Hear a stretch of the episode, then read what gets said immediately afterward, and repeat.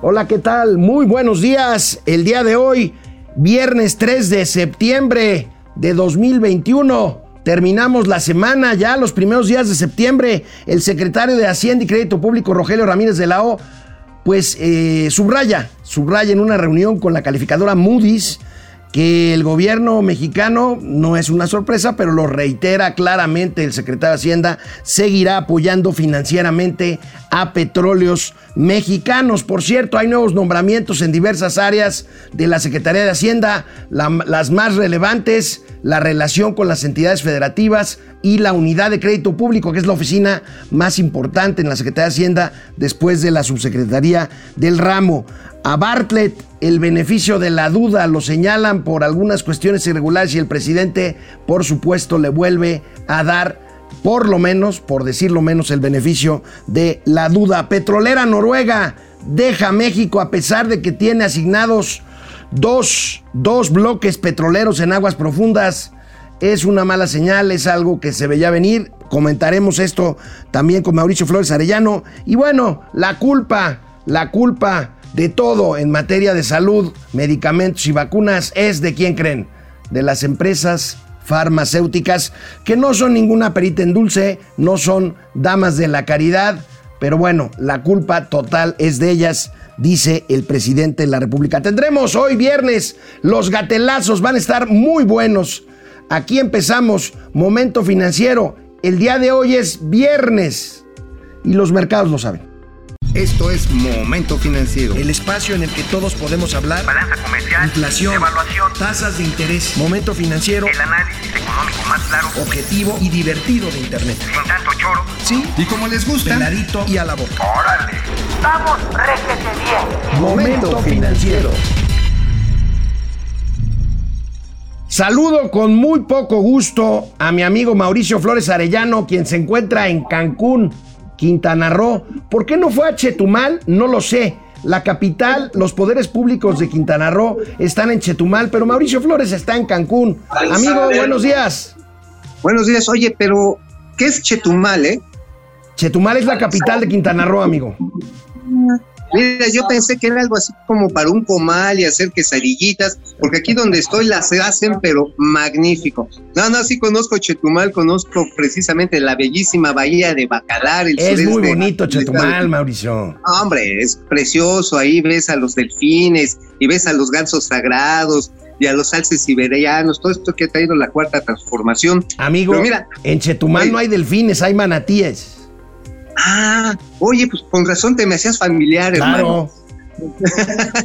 Oye, estoy aquí para la convención, la número 15, la décimo quinta convención de la Asociación de Sociedades Financieras de Objeto Múltiple, que son un agente fundamental para el proceso de financiamiento a las pymes. Y si bien es cierto que tenemos una recuperación tambaleante, lo que yo quiero aquí reconocer es que es la primera convención post-COVID del sector financiero masiva.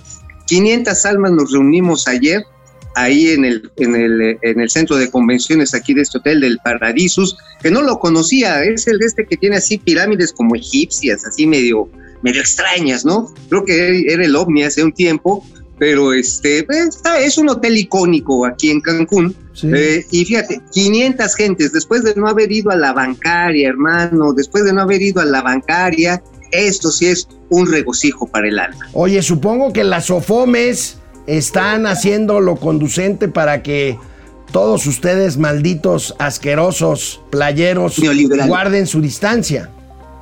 Sí, sí, sí, no, no, fíjate que sí hay protocolos bien establecidos. Mira, te revisan hasta el cuchislikes para pronto, o sea, te toca el, el cotonete chino, la neta, neta. Oye, amigo, el secretario de Hacienda y Crédito Público, Rogelio Ramírez de la O, le dijo ayer a los de Moody's, vaya novedad, que se mantendrá el apoyo de petróleos mexicanos. Ya lo sabíamos, pero pues el secretario lo dijo tal cual, como podemos ver en esta nota de El Financiero. ¿Eh? Este, pues ya lo sabíamos, ahora sí que se los dijimos, ¿no, amigo? Ya no, ya no lo esperábamos y pues sigue siendo la misma apuesta al sector energético, pero al energético de, de productos de origen fósil, eh, realmente parece ir en contratendencia Pero mira, la verdad está en que en la medida en la que no se le generen a Pemex las posibilidades de asociaciones estratégicas, pues va a seguir echándole pues dinero público a pérdidas y eso está canijo. Cuando debemos estar apostando a que también los privados tomaran el riesgo, lo cual, bueno, con la reforma neoliberal de Enrique Peña Bebe, pues ya bailó Berta las calmadas. Así es, amigo. Bueno, pues ahí está. Mantendrá Hacienda apoyos a petróleos mexicanos. Eh, ayer. Eh, ¿De qué tamaño son? ¿De qué tamaño son? Este, bueno, básicamente, pues es, estamos hablando.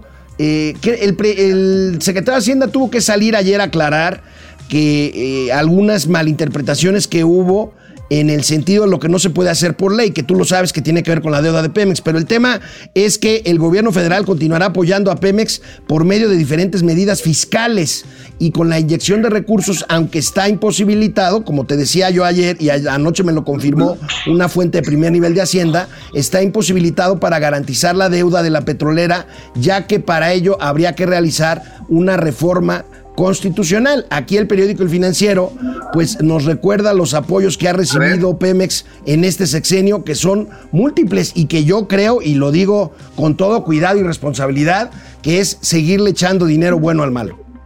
Pues sí, aquí este listado que hace el financiero creo que nos habla claramente de los objetivos y prioridades de política económica en materia de energía y bueno, estamos hablando de que tal vez sea un billón de pesos el que le hemos inyectado a Pemex. Ahora vamos a decir, Pemex, lea, ¿qué tanto le ha regresado la federación? Sí, efectivamente, los flujos de dinero, es una lana, estamos hablando de cerca de 350 mil millones de pesos por trimestre los que aporta a la federación, pero por eso Pemex está desnutrida. Por eso queda, como diría el gallo Claudio, ¿te acuerdas cómo hablaba el gallo Claudio, amigo? Oye, hijo, digo, hijo. Mira, una comadreja desnutrida. Esta parece petrolera mexicana. Oye, el titular de Hacienda también se refirió a la eficiencia en el ejercicio del gasto y anunció un nuevo programa de inversiones. Otro más, van ocho o nueve, amigo. ¿Cuándo se van a ver reflejados? A ver, anunció otro, neta. ¿Sí? Neta del planeta. Pues te lo digo, vaya, si no me crees a mí, ve esta nota del periódico El Economista que lo dice, que lo dice claramente. A ver, ahí la tenemos, amigo. Una mejor ejecución del gasto público, pero si ves tú el balazo, como le decimos nosotros, o el sumario allá arriba, dice Rogelio Ramírez de la O que se anunciará el tercer paquete de inversiones en infraestructura. Yo no creo que sea el tercero, amigo. Van como siete, van, o, o por lo menos como once, como los informes. Sí, más o menos. Yo diría que así ya presentados formalmente y con evento de, tamalito de Chipilín y palabras del presidente son seis. Ya los otros han sido puras finteadas. Es como la de ahí viene el lobo y ahora sí, ahí viene la lana.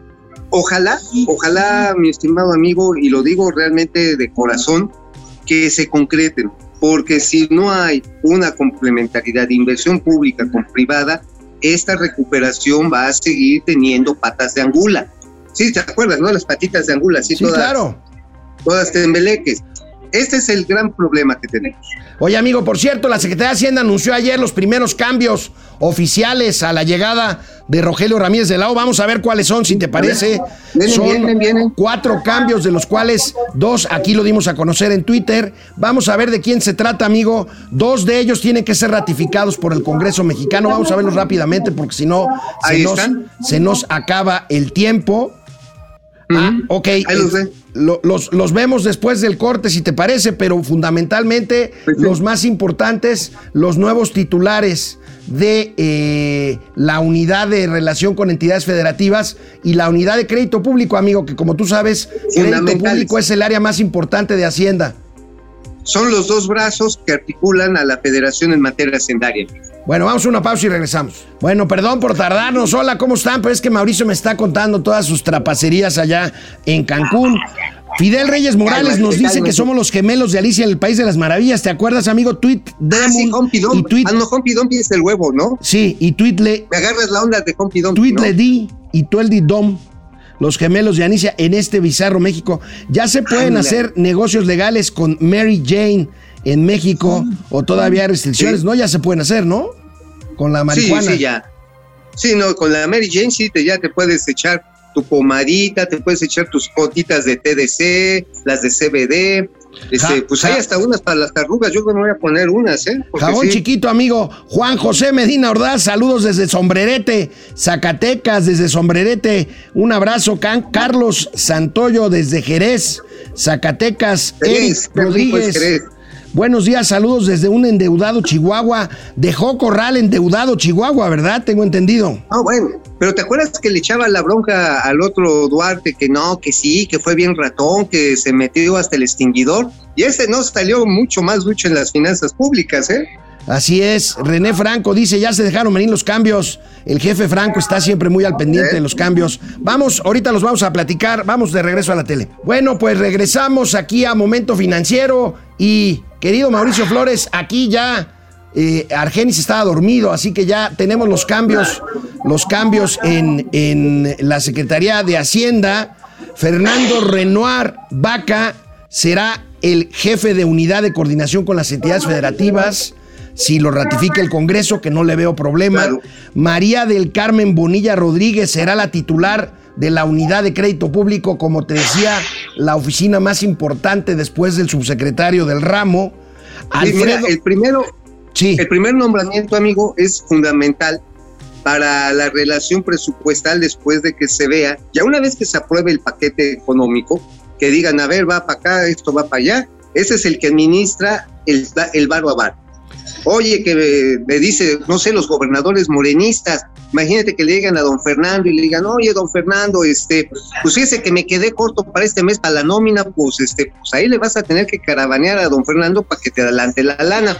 Y doña María del Carmen Bonilla, fíjate que va a ser un personaje fundamental en la relación con los intermediarios financieros no bancarios, ya después lo tocaremos, y este, porque hay un planteamiento de que se requiere una actividad precisamente más decidida de esta unidad a través de la banca de desarrollo para poder impulsar la recuperación económica, bro. Por cierto, está también la unidad de banca de desarrollo de Hacienda, que todavía no nombra quién.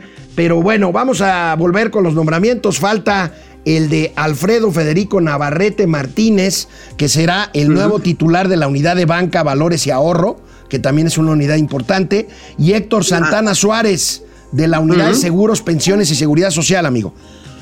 No menos importante, don Héctor, hay que recordar que el Estado por primera vez estamos rebasando para este año un, bueno, para el que viene, un billón de pesos en pensiones nada más del sector público, nada más. Ya no le echemos todo, todo el demás paquete, pues nada más con esa chamba, don Héctor, tiene como para pasarla divertido en los próximos tres años, ¿eh? Bueno, pues ahí tenemos, amigos, esperan más cambios. Eh, se menciona, yo tengo información de que habrá cambios en la Comisión Nacional Bancaria y de Valores, en la Comisión Nacional del Sistema de Ahorro para el Retiro, este, en algunos bancos de desarrollo. Eh, entiendo que el director de NAFIN, Juan Pablo Botón, se queda. Este, pero habrá cambios, no sé si eh, se quedará. Tú decías que el de Manobras probablemente también se quede, ¿no? Sí, también. Ahora, aquí hay que verlo con detalle precisamente las estrategias que vayan a tomar, porque pues Bottom va a ser fundamental, repito, para que la banca del desarrollo deje de ser banca del subdesarrollo. En tanto que vamos a necesitar que este que Jorge Mendoza, que realmente es de las pocas entidades que ha estado haciendo trabajo de infraestructura, ya lo hemos comentado, eh, y si va a haber cambios necesitan que quede bien estructurado, porque te acuerdas del Fondín, llega del Fonadín, Fonadín, el Fondo Nacional de Infraestructura, a través del cual se hicieron carreteras y a través del cual, por cierto, se financió la Terminal 2 del Aeropuerto Internacional de la Ciudad de México. Oye, pero también por ahí se está financiando, ¿qué crees? El gas del bienestar. También por ahí está saliendo billete y este están tratando de hacer las desdobladas de carretera para allá hacia Santa Fantasía. Ya sabes, no así. Oye, amigo, esta mañana un reportero en la mañanera de los reporteros buenos, no de los.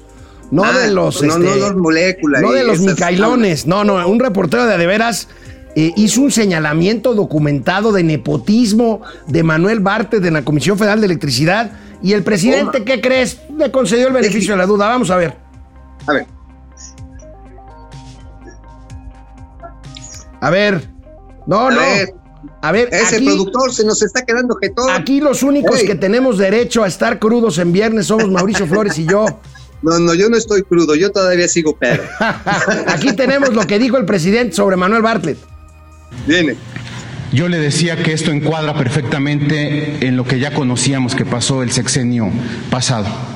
El problema es que es hoy uno de los hombres más poderosos en la Comisión Federal de Electricidad. Es el actual director de distribución de CFE que acapara más del 60% de los activos de la compañía. Mi pregunta, presidente, es ¿por qué funcionarios que fueron emblema de corrupción en gobiernos pasados son presentados hoy como funcionarios modelos de la 4T?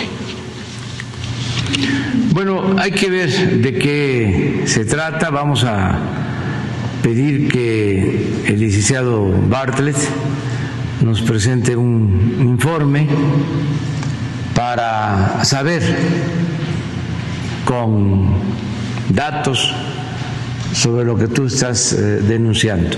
En todos los casos se investiga y se actúa. También la Secretaría de la Función Pública va a informarnos sobre este asunto. Nosotros no permitimos la corrupción, eso lo puedo garantizar. No se permite, estamos limpiando al gobierno de corrupción. Tan es así que por eso tenemos esta conferencia abierta y se pueden hacer todas las denuncias. Bueno, pues amigo, ¿cómo ves? Oye, yo me quedo, yo me quedo muy tranquilo. Seguramente van a ir contra Manuel Bartlett. Oye, déjame aplicar una loretiña. A ver. Déjame aplicar una loretiña. Es, oilo, oilo, carnal. Digo, neta del planeta. A ver, si va a ser una investigación como las que hizo la señora de las Houses, la, doctora Houses, doña Irmeréndida Sandoval, no va a pasar nada. Punto. Va a decir, no, pues es que se encontró estas casas durante el tiempo que no era funcionario público. Ah, pues qué chido, ¿no? Oye, y este, o que creen una comisión de la verdad, ¿no?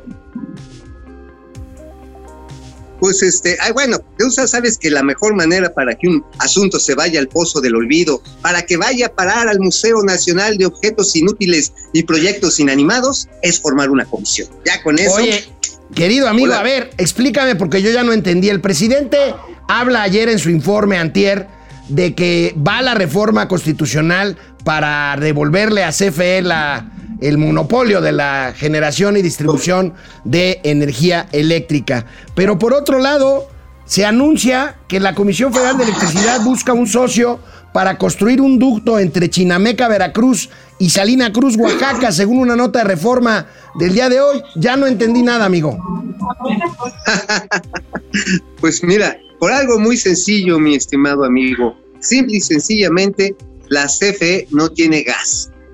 Digo, no solamente gas para, para quemar, para generar electricidad, sino tampoco tienen varo, pues, o sea, hay que ser sinceros. Simplemente el proyecto de generación son 5 mil millones de dólares que los podría obtener a través de un mecanismo de fibras. Pero tú sabes que como que al señor Bartlett ese tipo de conceptos neoliberales se le atoran aquí en el pescuezo y no los digiere bien. Pero sin embargo, lo que sí estamos hablando, mi estimado amigo, es que en este caso de este ducto, este ducto que es muy importante para el traslado hacia la generación de combustible hacia la zona centro y sureste del país, eh, pues no estamos hablando de cacahuates, o sea, barato, barato va a andar en los 900, si no es que mil millones de dólares. Oye, amigo, y por otro lado, fíjate que la empresa noruega, me están informando ahorita que la empresa noruega Equinor anunció su salida de México a pesar de que tiene asignados dos bloques petroleros en aguas profundas de la cuenca salina que ganó durante la primera ronda petrolera del 2016. Una muy mala señal. Mala señal, digo, no sé las causas de fondo, leí la nota, no se explica, pero puede ser también que el éxito exploratorio haya sido insuficiente. Acuérdate que además pagaron unos guantesotes, o sea, unos guantes que parecían de, de, proctólogo. Bueno, vamos, Vamos a corte, amigo, y regresamos. Órale, a internet. Regresamos a internet. Eduardo Medina, excelente viernes para todos desde el Estado de México. Fidel Reyes, ¿qué se sabe de la línea dorada a cuatro meses de la tragedia? Nada, siguen dando largas, este, como las que te gustan. A ver, a ver, amigo, ahora sí que a la larga también te acostumbras y estas que están haciendo, oye, este realmente va a salir y estoy y estoy confirmando lo que Felipe Calderón se recargó pedo y tiró el puente. Es, esa es la verdad. La gente no quiere entenderlo, caramba. Que fueron, que atacó Godzilla. O sea, es más que un pinche kaiju salió de ahí de Tláhuac. Ramiro León, buenos días, saludos. Juan BG, buen día. Paco García, buen fin de semana. ¿Cuál será el impacto de las remesas cuando se reduzcan los apoyos en Estados Unidos? Muy buena pregunta. Claro. Sí. No en creo ese que- momento vamos a sufrir. Pero no creo que bajen sustantivamente las remesas, ¿eh? Híjoles, amigos, sí traen un bonito desastre financiero. Ahora, también la retirada que hizo Estados Unidos de allá de este de Afganistán, no de no de Apatzingán, No, de de Afganistán. De Afganistán, quiero aclarar, les va a ahorrar un billetote, eso lo van a poder inyectar por otro rato. ¿Eh? Ok, José Almazán Buendona, Bu- eh, Mendiola, ¿cómo le hizo Epigmenio Ibarra para dejar de pagar las cuotas de sus trabajadores al IMSS? Ah, hombre. Oye, oye, oye, a ver, a ver, hay algo que se llama el Club de la Lengüita Rasposa. Él es el presidente de ese club, punto. Bueno, vamos a la telera si quieres, amigo. Vamos a la telera, antes de que me caiga la justicia. Bueno, este, empezamos este bloque. eh, después de terminar este bloque, se tendrá que ausentar mi amigo Mauricio Flores porque dicta en la convención de las OFOMES una conferencia sobre la economía cruda. O sea, no, me- malentiendan, es la economía eh, como es en transparente y en idioma de crudos, ¿verdad, amigo? Así es, es decir, estamos hablando de, ahora sí, como dirían los de los amigos de Tridente, al chile pelón. Al Oye, chile amigo, ¿de qué escribiste hoy? Supongo que aunque estuviste de fiesta en Cancún ayer en el Cocobongo, supongo que escribiste algo en el No, el periódico La Cocobongo está Razón. muy macuarro, carnal. No, yo ya, ya para mis pulgas, mínimo al Rosa Negra, ya así, ya así de jodido. Bueno, ¿de qué escribiste, amigo? Oh, escribimos precisamente eh, de esta convención de la SOFOM, donde, fíjate, yo no lo tenía muy claro, yo pensé que la banca de desarrollo sí le prestaba lana de fondeo como banca de segundo piso, y no, es básicamente pulmón de los empresarios de estas intermediarias, ahora sí como le llaman Family and Friends, los que le meten lana. La banca de desarrollo le pone no más del 1% al fondeo que tiene. Y sin embargo, amigo, una quinta parte, uno de cada cinco varos, no una- uno de cada cuatro varos que entran al sector privado mexicano vienen de las SOFOMES. Es decir, si es un núcleo bien importante, pero que el gobierno no le ha agarrado la onda, y no quiero decir solamente este gobierno, la banca del subdesarrollo ya viene desde hace varios, desde hace varios sexenios. Y como se han certificado todas las integrantes de la SOFOM, fíjate que tiene una cartera vencida bien pequeña, es equivalente a la que tienen los bancos ahorita en este momento, no más de 4%, pero al mismo tiempo tienen algo que realmente es admirable. Traen una vocación de entender las necesidades del cliente, del pequeño restaurantero, del hotelero que anda con el agua hasta acá, eh, traen el pulso, por ejemplo, de los prestadores de servicios profesionales, de los profesionistas independientes, médicos, eh, capacitadores, de, o sobre todo, y sabes qué, de las fintech, a ti que te gusta el, este, te gusta el microchip, este, pues sí, la verdad está en que están bien metidos en el desarrollo de las alternativas tecnológicas que se pueden ha- hacer a través de dispositivos electrónicos. Y eso lo abordamos ahí en gente, detrás del dinero. Oye, y, otro chisme, otro chisme, A carnal. ver, venga. Ese estuvo re bueno. Oye, ya salió ahí eh, este Gerardo, Gerardo, el señor Ancira, Alonso Ancira, salió más, ahora sí, salió más bravo que toro, que toro de Lidia, ¿eh? Ya ves que ayer el presidente. Ayer el presidente le aventó la carrocería a- Alonso Ancira en la mañanera y luego casualmente la fiscalía reveló cuántas veces y a quiénes les prestó su avión Alonso Ancira. ya se sí. están llevando pesadito. No, y se llevaron pesadito, se agarraron a Moreira, que ahorita es el coordinador de la Junta de Coordinación Polaca de allá de la Cámara de Diputables, y también se llevó a este, a este a, a Mr. Corleone, a Don Corleone, se llevó ahí al maestro líder de las huestes priistas, ¿te acuerdas del señor Beltrone? Así es. Maestro Beltrone. Bueno, bueno, ¿qué pasó? Pues agarró y a través de su filial aérea exhibieron los contratos con cada una de estas personas y diciéndole, oigan, pues si vamos a ser parejos, pues vamos a ver también dónde están los certificados de depósito que le hicieron de aportaciones pues este, los amigos y hermanos y familiares del presidente. Digo, si vamos a llevarnos pesadito, pues vamos llevándonos pesadito. O sea, está cañón en la grilla. A ver en qué termina este asunto. Es obvio que lo que tú adelantaste, pues es lo que se perfila. Ansira no va a pagar, dije, se va a quedar en Estados dije. Unidos y pues A ver, va no me- a ver, no me hacer este litigio largo, largo y tortuoso. Ajá, yo se los dije, a ver señores, no se vayan con los globitos, ahí van con los globitos y vean el globote que ya les tronó. Bueno, amigo, no fíjate asunto, que, fíjate que el COVID-19 ya se convirtió a partir de hoy en el siniestro más costoso para la industria aseguradora en cuanto a pago Sí, de indemnizaciones. Hasta el día de ayer fue precisamente los daños que causó el huracán Vilma ahí donde estás en Cancún, pero ya Sí, estiman que el COVID-19 es el evento más costoso, 494 mil pesos es el costo promedio de atención para cada paciente de COVID y Sale carísimo. 822 mil pesos es el costo promedio por indemnización a cada persona de 70 años y más, el mayor nivel. Pues ahí está, amigo, pues las aseguradoras Buenísimo. siempre mira, tratan de hacerse patos, pero pues aquí han tenido que ¿No? mocharse. Sí, mira, a final de cuentas, deja más allá de las aseguradoras y que si su balance y que te la hacen de tos para pagarte las, este, las indemnizaciones, quiere decir que si no traes un seguro de gastos médicos o no tienes protección social que te dé servicio, te carga el payaso de una u otra manera si te da COVID.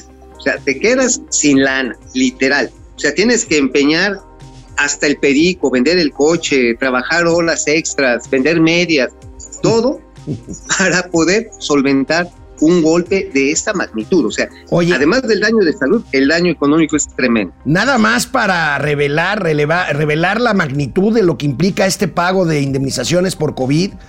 Este, decirle a nuestro auditorio, tú estuviste y yo estuve varias veces en Cancún después del huracán Vilma en el 2005. Ujú. Cancún estaba verdaderamente destruido, sobre todo ahí en la zona hotelera.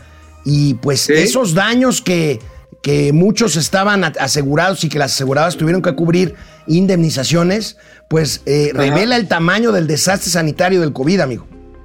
Así es, lo que estamos viendo es que definitivamente, si bien Vilma tuvo un impacto brutal sobre la infraestructura, sobre las playas, se llevó las playas. No solamente se llevó los turistas, se llevó las playas y hubo que hacer un fuerte trabajo de reconstrucción. Aquí el problema de salud es de más largo plazo porque ha sido, como le dirían los expertos en economía, que no soy, transversal. Agarró toda la cadena, agarró toda la cadena de, de valor que hay en el sector turístico, pero completita el COVID, cosa que no sucedió con Vilma. En- y además la duración de Vilma, digamos, a un año después de Vilma ya estaba Cancún. Ahorita vamos ya 17 meses, ¿no, hermano? 18 17 meses. meses. 18 meses. Y apenas, te repito, hoy por primera vez, bueno, desde ayer, por primera vez se realiza una convención masiva de este tipo del sector financiero en Cancún. O sea, el impacto ha sido de mucho más duración. Y, y es prudente hacerlo, amigo. ¿Cómo te sientes? ¿Te sientes seguro? ¿Te sientes tranquilo? No, hombre, mira, mira, les voy a presumir. Aquí está mi prueba de que me aplicaron el cotonete chino. Yo iba, yo iba por la segunda prueba, dije, bueno, pues ya, Oye, ya que estamos en esto, ya ¿En serio le hicieron una prueba a cada uno de los convencionistas? a cada uno de los Ah, convencionistas. qué bueno, qué bueno. Ahora, si te salía negativo, positivo, chin, yo lo lamenté, porque te quedas 15 días en Cancún, güey. No, pero encerrado en tu cuarto, amigo. Ah, pero a ver, no es lo mismo estar encerrado en tu depa a que estés encerrado pues, en la marca, es otra cosa. Depende Sí, del room service, mi querido Mauricio. Exactamente, es porque igual y nada más te van unas papitas y un chesco y ya se amoló. Oye, amigo, ¿sabes qué porcentaje de escuelas particulares podrían cerrar todavía aparte de las 20 mil que ya cerraron? 20% de escuelas particulares pueden cerrar 20%. este año por la situación, indica la Confederación Nacional de Escuelas Particulares. Un verdadero golpe también del que poco se habla, el que el COVID No tuvo en la disminución de matrícula escolar en escuelas particulares, No amigo. Oye, qué cañón, ¿eh? 20%, o sea, además de las que ya cantaron las calmadas, bailaron las calmadas con Berta, las que ya hicieron la llamada japonesa, este, son estas las que también van a cerrar 20%, o sea, estamos hablando de que casi la mitad, 40% de los colegios y escuelas particulares pues pasaron la mejor vida, ¿no? Así es, bueno. tan- Desastre, desastre. Y pues vamos a ver, ojalá, porque pues es una parte importante eh, de la educación, la educación, las, los planteles privados. Amigo, te dejo ir a que des tu conferencia magistral. Así es. Nos vemos. Voy a ir a darlas, voy a ir a darlas porque ya sabes que sí, sí se me da la vocación. Nos vemos el lunes, amigo, cuídate. Nos vemos. Órale, pues. Regresamos después de una pausa aquí a Momento Financiero. Ay, ¿Cómo ven al desgraciado de Mauricio Flores Arellano en Cancún? Bueno, Ramiro León Moreno, buenos días, saludos. Francisco García, ya lo habíamos saludado. Pepe Almazán Mendiola también. Gaby Guzmán, excelente día desde Coahuila, súper igual de endeudado. Ánimo, amigo. Pues sí, Coahuila también está muy endeudado, efectivamente. Jacob Frías, buenos días, tío Alex y tío Mau, ya listos para otro sexenio en manos de Morena, después de una costón con los fachos españoles. Una gran, gran, gran torpeza política la del grupo de senadores que se reunieron con los del partido Vox, el partido ultraderechista más radical que existe en España. Qué barbaridad con eso. Le regalaron oxígeno puro al gobierno de López Obrador, hombre, los panistas. Qué bárbaros. Francesco Acosta, buenos días desde Zapopan, Zapopan, Jalisco, ahí en la zona metropolitana de Guadalajara. Gaby Guzmán, buen día y vienes rico de mercados. Mis tíos más bellos, saludos. Se les quiere mucho. Gaby Guzmán, igualmente. Víctor Manuel Sapien Piceno, desde Pénjamo. Juan Munguía, Feliz viernes, saludos, Fer Rangel, excelente fin de semana, igualmente para ti, Fer. Fidel Reyes, el tío Mau en Magnum Mood. ¿Está bien? Pablo Morales, buen día, tío Alex y tío Mau, felicidades por su programa y de su información desde San Luis Potosí. Gracias, Pablo. José Almazán Mendiola, doña Felipa Obrador sigue siendo la contratista favorita de la 4T. Tendremos algo al respecto en los gatelazos. Vamos a verlo. Ahorita ya, todavía falta un bloque, ¿verdad? Sí. Fidel Reyes Morales presente el día de hoy. Le elegance del tío Mau. ¿Cuál elegancia? Están unas fachas espantosas. El, el- el tío Mau. Padre, el análisis superior, compadre. Buenos días, cilantro y cebolla de ese taquito financiero. Pablo Morales, tío Alex, por favor, ¿me podrían decir cómo se les apoya con dinero? Es en la aplicación de YouTube, ¿no, este Argenis? Bueno, regresamos aquí a Momento Financiero. Bueno, pues les habíamos informado del nombramiento de Ken Salazar, un hombre muy cercano a Joe Biden, eh, que habla español como nuevo embajador de Estados Unidos en México. Pues fíjense que ayer, ayer tomó protesta, tomó protesta frente a la vicepresidenta de los Estados Unidos, la señora Kamala Harris, como podemos ver en esta nota y en esta fotografía publicada el día de hoy. Ya viene para acá Ken Salazar. ¿Qué esperamos de Ken Salazar? Es un hombre experto en temas energéticos. Ayer mencionaba, ayer les mencionaba de las prioridades del gobierno de Joe Biden con México. Una es migración, la otra es la estabilidad para sus inversiones y dentro de esto el tema energético es fundamental. Van a ver, acuérdense de mí, Ken Salazar, que vemos ahí en la foto tomando protesta con una mano en la Biblia y la otra levantada frente a la vicepresidenta de los Estados Unidos, tendrá en los temas energéticos una prioridad para, pues no sé si la palabra sea negociar o presionar a, a México para que cumpla los compromisos contractuales en materia de inversión privada, sobre todo en materia energética. Ya les decía ahorita de la empresa noruega. Vamos a averiguar cuáles fueron las razones por las que se fue. Efectivamente, como decía Mauricio Flores, es probable que no hayan alcanzado, no hayan tenido éxito en la exploración de sus dos bloques de aguas profundas.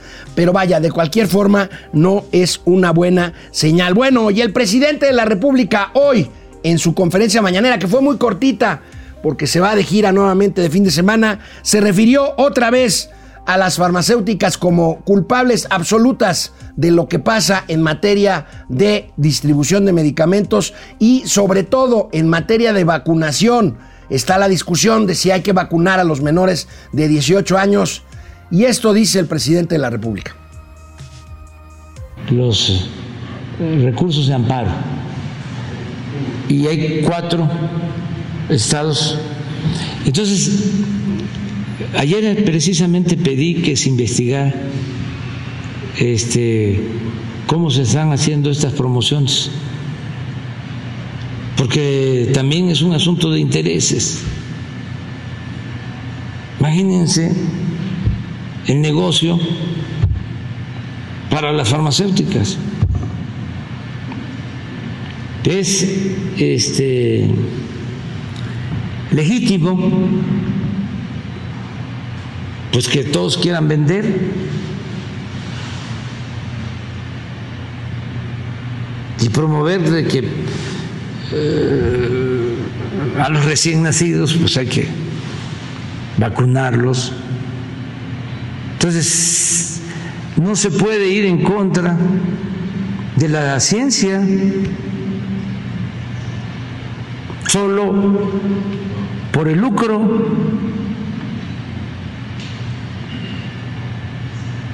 Eso no significa que no nos importen los niños y las niñas y proteger la vida, o sea que no vaya a malinterpretarse, pero es como cuando aquí este, planteamos de que primero iban a ser los adultos mayores y teníamos hasta protestas y salían a la calle a decir que les correspondía también a otros sectores y dijimos los adultos mayores. Bueno, pues yo no sé si el presidente sepa o tenga información, probablemente se la pasaron, pero ha de ser para él fake news, que hay hospitales pediátricos, que hay hospitales pediátricos en los Estados Unidos que registran ya un notable incremento de pacientes por COVID, o sea, pacientes niños por COVID. Y el presidente de los Estados Unidos mexicanos, el señor Andrés Manuel López Obrador, también hoy, a tres años de iniciado su gobierno, dice que ya descubrió la fórmula mágica para resolver el tema de la compra de medicamentos. Y no había medicamentos y todos estos cochupos o negocios que se hacían. Eh, entonces, ahora estamos llegando a acuerdos, convenios con los gobernadores para que la federación se haga cargo de la eh, salud, de garantizar el derecho a la salud, atención médica y medicamentos gratuitos, pero es atención médica, son análisis, intervenciones quirúrgicas y medicamentos. Ese es el ideal. Y nos va a alcanzar porque si ya no hay corrupción en la compra de medicamentos, si tienen que pagar los impuestos, todos, todos tenemos que pagarlo, el presupuesto rinde, alcanza para garantizar el derecho a la salud. Entonces, ¿cuál es el modelo que vamos a seguir? Primero, la federalización, federalizar. Segundo, que eh, se tome como ejemplo el IMSS Bienestar. Ese programa viene de tiempo atrás, se salvó de milagro en el periodo neoliberal. Entonces es un sistema que lleva 40 años. Amigos y amigas, el presidente de la República acaba de describir bueno, hace rato, pero ahorita se los acabamos de proyectar, acaba de describir exactamente lo que era el Seguro Popular. El Seguro Popular garantizaba la, universalización de todas estas cosas de las que habló el presidente, de la consulta externa, de el primer eh, acercamiento con especialistas de la salud, de medicinas, de hospitalización, de tratamientos posteriores. Hablaba también de la federalización el Seguro Popular estaba federalizado. ¿Había problemas de corrupción? Sí, sí los había. Lo sigue habiendo. La diferencia es que ya no hay medicamentos.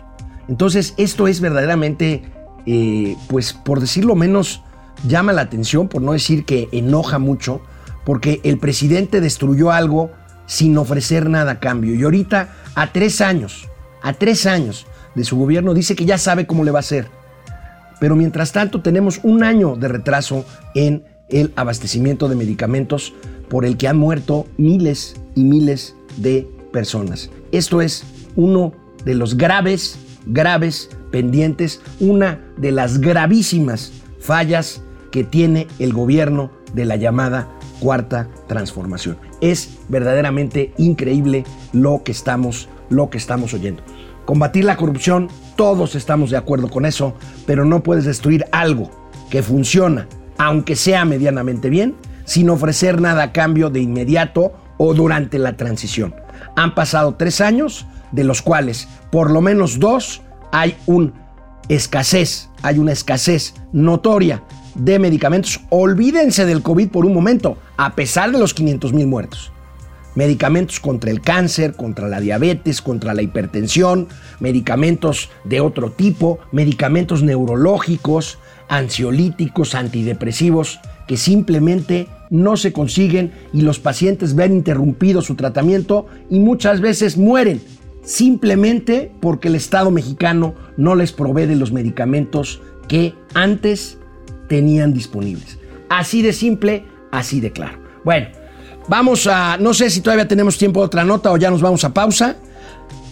A, pesar, a pesar de las obras insignia de la 4T, el tren, el tren Maya, la refinería de Dos Bocas, el aeropuerto Felipe Ángeles, cae el gasto de inversión pública en infraestructura. Ahorita de regreso del corte vamos a ver esta nota del periódico Reforma y los números de la caída en inversión de infraestructura vital para el desarrollo. Canal 76 de Easy, canal 168 Total Play. Volvemos a Momento Financiero. Bueno, preguntaba Pablo Morales cómo le hace para apoyar con lana a Momento Financiero. Hay ahí en YouTube, ¿no, Argenis? Un este una Ahí está la opción de aportaciones en YouTube. Gracias. Abajo, hasta abajo de los comentarios me dicen. Así que gracias, muy amable. Rosario Reyes se con 50 pesos y Gustavo López Marín con 20 pesos desde, desde Puebla. Y de Fro con otros 50 varos, qué bárbaros. Muchas gracias, sonando la caja registradora. Vamos a ver, Ferrangel, Fidel Reyes, eh, mm, ¿quién más? Servando González, ¿cómo estás? Mi querido Servando, ya en Morelia, salúdame, por favor, a Coca. Este, cuidémonos, sí. Lucy Fuentes, saludos, Sal y Pimienta de las Finanzas. Rogelio Vera Palma, Superfisgón y Despuasto. despustao. Superfisgón y Despustao. No, no los conozco, a ver si nos das más referencias, Rogelio.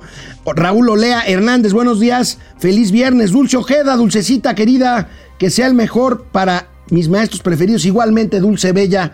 José Lara, lo dicho por Bomberito de Hacienda es una tontería sin recursos y apoyando a proyectos inútiles no se puede hacer una buena ejecución del gasto público porque solo es derroche y urgencias sobrepagadas. Coincido con que los, los proyectos insignia, ustedes saben lo que pienso de ellos, no son de ninguna forma productivos y sobre todo si se ejecutan con puro gasto público, con puro recurso fiscal. Aleida Chavarría, Francisco Guerra, tarde, pero llegué para cerrar la semana con el bolillo y el tamal de este guajolota financiera, que es México. Ahora, ¿en qué escándalo está envuelta la maestra Gómez? Pues no es nuevo escándalo. Ella le pidió un moche a los maestros cuando era dirigente en el Estado de México para la campaña en precisamente en el Estado de México. El Machuchón, José Almazán Mendiola, Alelú Alequi, Arturo Barrera, el presidente está redecorando el palacio donde vive y está cambiando de lugar sus floreros. Bueno, ya sé a lo que te refieres. Dicen por ahí que están cambiando floreros por macetones. Lía San Ciprián, buenos días, saludos. Jorge López, Irma Rodríguez, Iliana Rábago, hasta que llegué temprano. Tercer Imperio Mexicana. Gracias, Vox, por hacer que AMLOB se gastara la vitacilina por el ardor. No, no, no, no.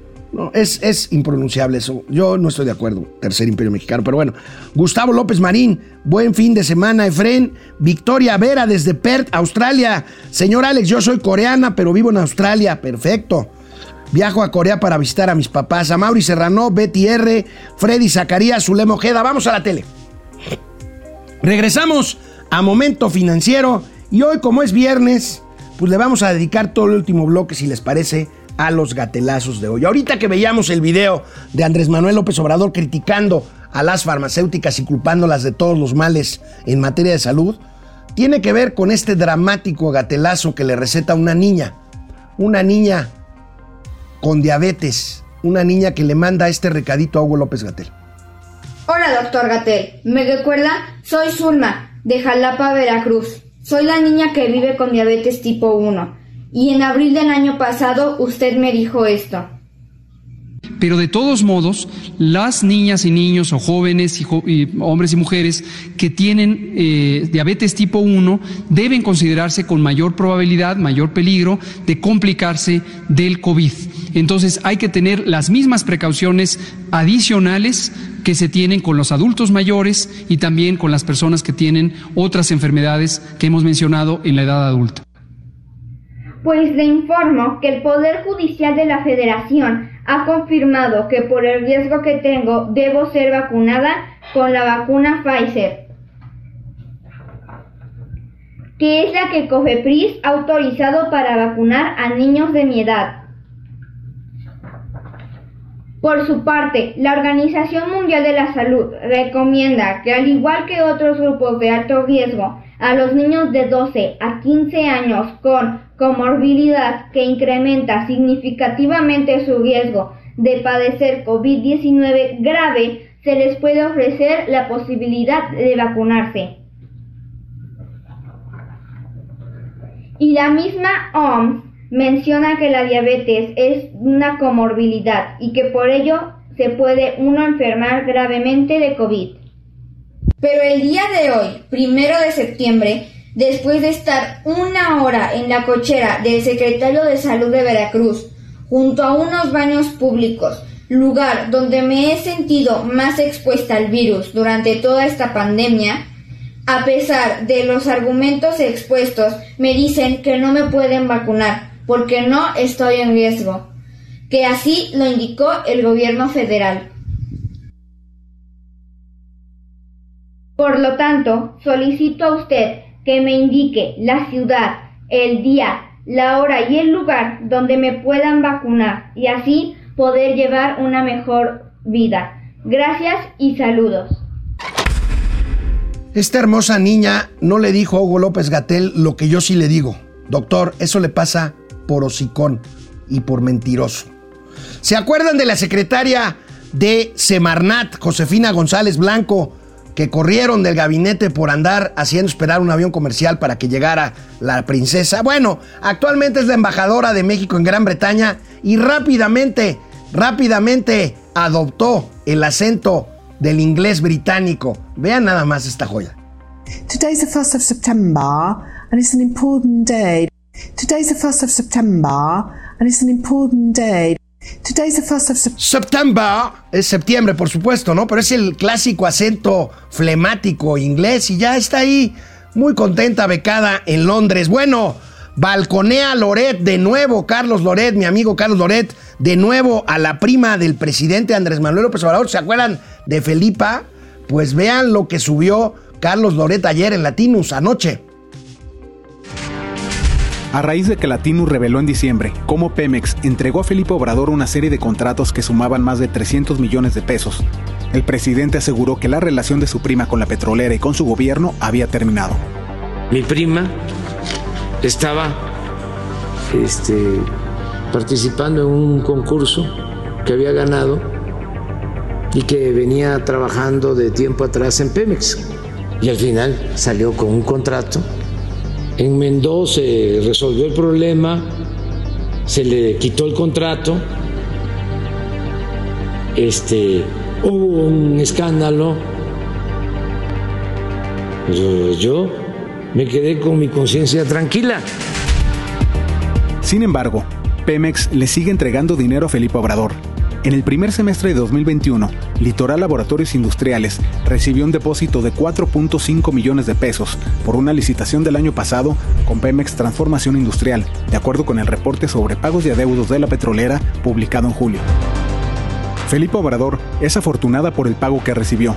Pemex no ha liquidado deudas por más de 50 mil millones de pesos con miles de contratistas y proveedores que siguen esperando el finiquito de las cuentas pendientes. ¿Cómo ven este gatelazo? Ahí tienen la prima, la prima incómoda, Felipa Obrador. Y bueno, miren nada más esta, esta maravilla. Olga Sánchez Cordero ya no es secretaria de Gobernación. Ya no se tiene que levantar temprano para ir a la mañanera. Ven nada más qué maravilla. Cuando ya no tienes que ir a la mañanera. Bueno, se desveló ayer porque la sesión del Senado duró hasta altas horas de esta madrugada. Pero pues ahí la tienen, ahí la tienen dormidita a la senadora Olga Sánchez Cordero. Y por último, Por último, vean nada más, hoy nos adelantamos, generalmente eh, pasamos el gatelazo del champ, este tuitero maravilloso, los lunes, pero hoy subió, hoy subió temprano, hoy subió temprano su aportación al gatelazo. Quería que lo vieran hoy mismo nuestros amigos de Momento Financiero. Con ustedes, el buen champ. ¿Y ahora tú? Una situación algo especial. Ni tan especial, señor, ya van dos seguiditas, ¿eh? Lo que sí para el baño, a ver si le decimos al Tyson que nos abra caminito a la mala, ¿no? Este, no son eh, verdaderamente muchos. Este, podría yo. eh... No, yo creo mejor nos aguantamos, ¿no? Tengan para que aprendan. Pues que vamos a estar mucho tiempo aquí o qué?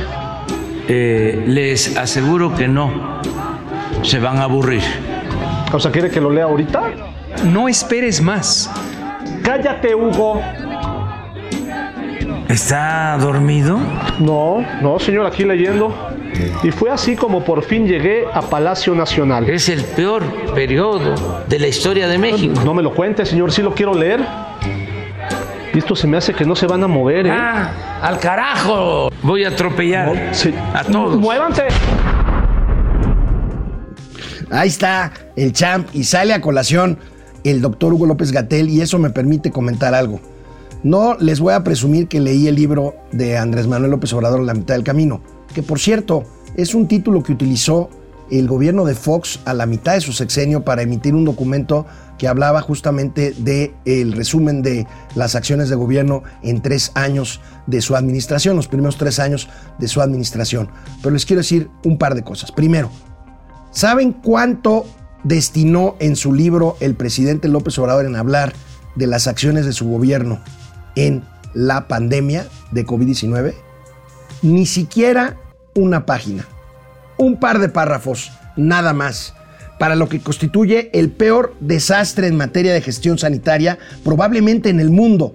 Se ha dicho de que uno de los peores países para manejar la pandemia en el mundo fue México, que primero desestimó la pandemia, después calculó mal el escenario catastrófico, Después no promovió el uso del cubrebocas. Después regresó a las actividades sin un plan claro de contingencia sanitaria. Después abre las aulas. Acabo de recibir la noticia de que en Chihuahua ya están cerrando las primeras escuelas por casos de COVID. Y después, pues simplemente medio millón de mexicanos han muerto por la pandemia. Con este Hugo López Gatel que les dijo a los niños con diabetes, que pueden tener como que puede ser una comorbilidad fuerte por COVID-19 y tenemos a esta niña Suma que pues pide, pide que la vacunen. Un verdadero desastre, un verdadero catálogo de buenas intenciones, de verdades a medias, de mentiras completas, el libro a la mitad del camino de Andrés Manuel López Obrador. Un párrafo para una tragedia que nos costó medio millón de vidas. Cuídense mucho, usen cubrebocas, nos vemos el lunes aquí en Momento Financiero.